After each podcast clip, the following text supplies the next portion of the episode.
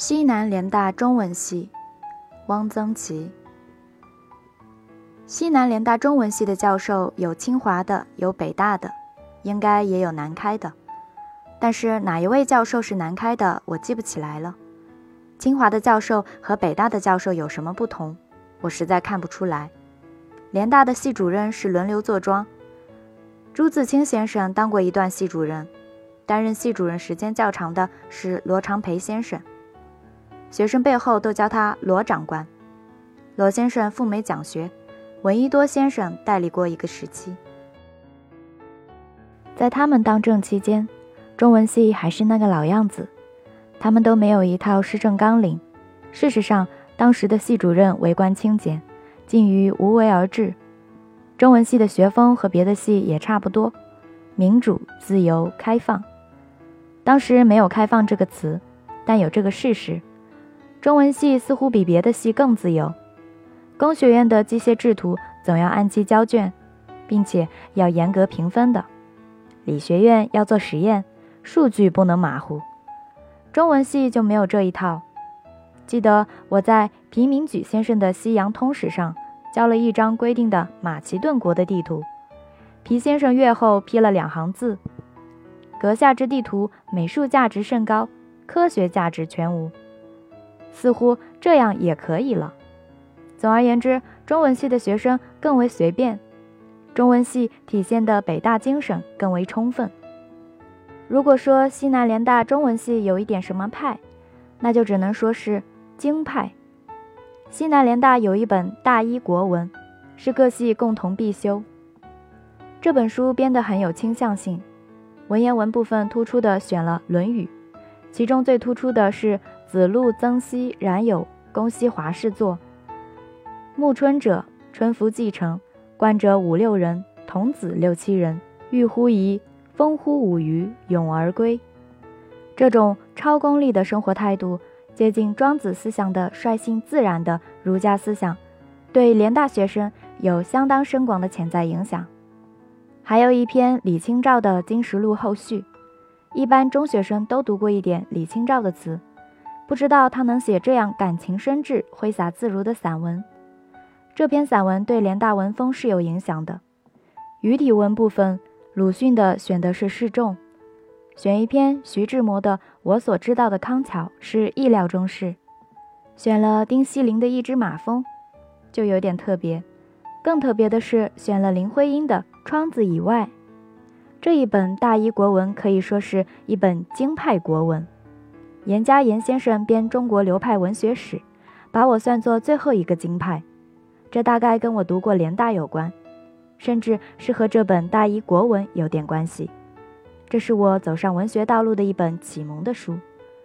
这本书现在大概是很难找到了，如果找得到，翻印一下也怪有意思的。京派并没有人老挂在嘴上，联大教授的派性不强。唐兰先生讲甲骨文，讲王冠堂、国维；董彦堂、董作宾，也讲郭鼎堂、莫若。他讲到郭沫若时，总是叫他郭媚若。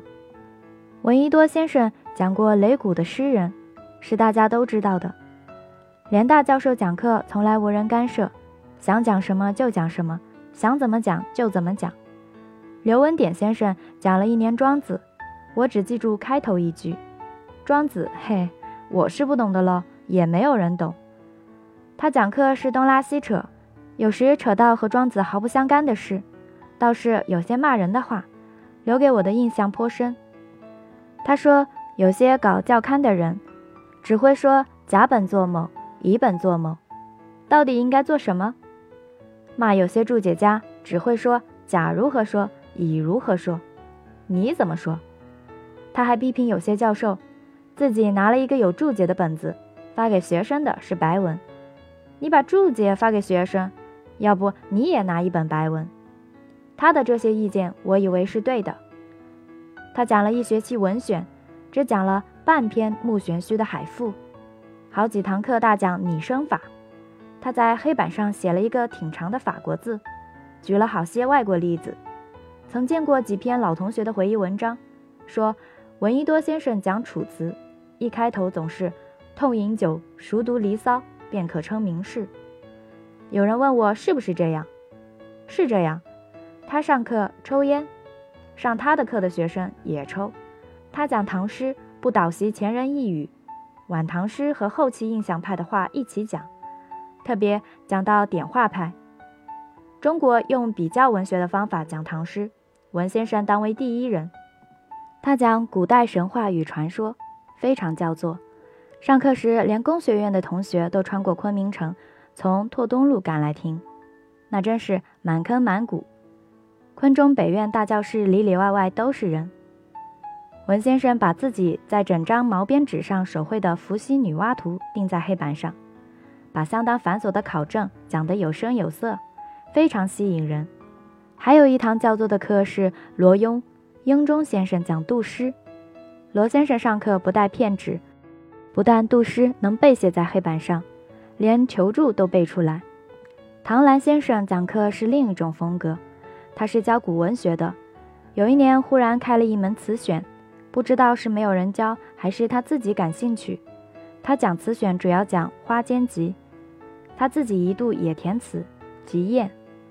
他讲词的方法是不讲，有时只是用无锡腔调念，时时吟唱一遍。双鬓隔香红，玉钗头上风，好，真好。这首词就 pass 了。沈从文先生在联大开过三门课：个体文习作、创作实习、中国小说史。沈先生怎样教课？我已写了一篇《沈从文先生在西南联大》。发表在《人民文学》上，字不赘。他讲创作的经义只有一句，贴到人物来写。听他的课需要举一隅而三隅反，否则就会觉得不知所云。联大教授之间一般是不互论长短的，你讲你的，我讲我的，但有时放言越淡也无所谓。比如唐立安先生有一次在办公室，当着一些讲师助教，就评论过两位教授，说。一个即穿凿附会之大成，一个即啰嗦之大成。他不考虑有人会去传小话，也没有考虑这两位教授会因此而发脾气。西南联大中文系教授对学生的要求是不严格的，除了一些基础课，如文字学，陈梦家先生授；声韵学，罗长培先生授，要按时听课，其余的都叫随便。比较严一点的是朱自清先生的宋诗。他一首一首的讲，要求学生记笔记、背，还要定期考试，小考、大考。有些课也有考试，考试也就那么回事儿，一般都只是学期终了交一篇读书报告。联大中文系读书报告不重抄书，而重有无独创性的见解，有的可以说是怪论。有一个同学交了一篇关于李贺的报告给文先生，说。别人的诗都是在白底子上画画，李贺的诗是在黑底子上画画，所以颜色特别浓烈，大为文先生机赏。有一个同学在杨振声先生教的汉魏六朝诗选课上，就车轮升四角这样的合乎情背乎理的想象，写了一篇很短的报告《方车轮》。就凭这份报告，在期中考试时，杨先生宣布该生可以免考。联大教授大都很爱才，罗昌培先生说过，他喜欢两种学生，一种刻苦治学，一种有才。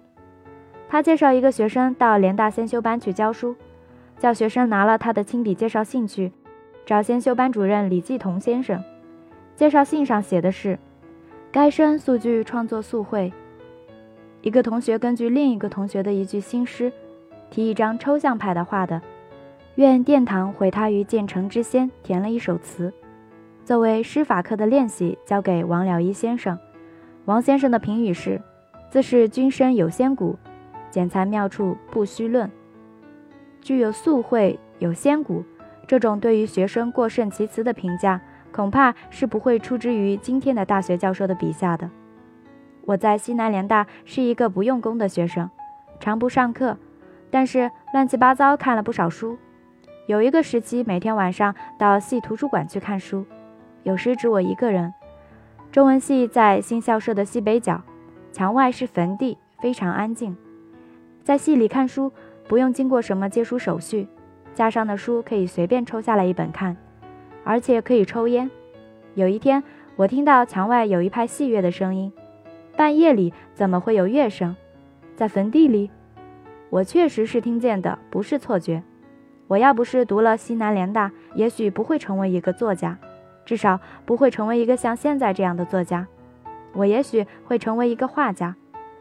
如果考不取联大，我准备考当时也在昆明的国立艺专。